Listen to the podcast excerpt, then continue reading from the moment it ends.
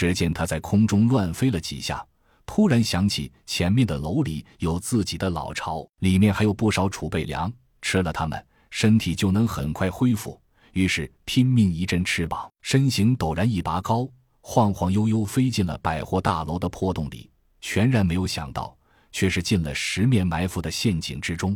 母体一步步走进老巢，已然忘了这里刚才也发生了战斗，逐渐深入楼道，直到自己储存食物的房间门口。他伸出利爪，推开房门，走了进去。刚走出几步，忽然有所警觉。猛地抬起了巨大的头颅，这间屋子的顶棚上，不知什么时候出现了一个直径八十厘米的圆洞，直通上层房屋。母体诧异地站直了身子，把头从圆洞里伸了进去，黑洞洞的，什么都没有。母体无趣的想要收回大脑袋，却被两块中间各有一个半圆空洞的铁板卡了一声锁住了脖颈。这一下，母体彻底成了困兽。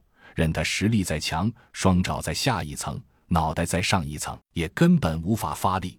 大怒间，双爪猛烈地锤击着下一层的顶棚，想要破开这枷锁，看看到底是何方小小敢这么在太岁头上动土。却不料耳边轰的一声爆炸声传来，这颗集束炸弹就在他耳边爆炸了。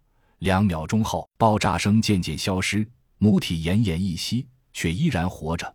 早已包围了此地的洛奇、小丘、二十二、其队长等人一起，向着这颗苟延残喘的大脑袋猛烈射击。受到致命威胁，母体发出了最后一声大喝，嗷的一声，站在最前面的一名特种兵啪的一声头脑碎裂。这是超声波攻击，即使到了后排，声波威力已被减弱，众人还是觉得天旋地转。而母体本身就像脱了一层皮，不应该说真的脱了一层皮。他把高大的、带着翅膀的这层皮脱掉了，只留下一个浑身流着脓血、身高约三米的缩小版母体，回到了下一层，艰难地向外爬着，想要离开这里，寻找活路。洛奇见状，深知宜将胜勇追穷寇的道理。他卡了一声，拉开仍套着母体外皮的枷锁，那张丑陋的外皮瞬间坠落。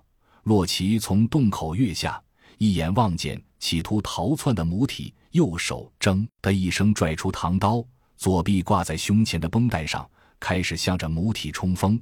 二十二随后跳下，举枪射击母体，掩护洛奇冲锋。母体已经完全丧失了斗志，只顾向前逃命。洛奇几步追了上去，离母体两米时，右手刀向左前方高高举起一米，又脚猛地重重前踏，右手下挥，一道劈链闪过，穷凶极恶的母体终于身首异处。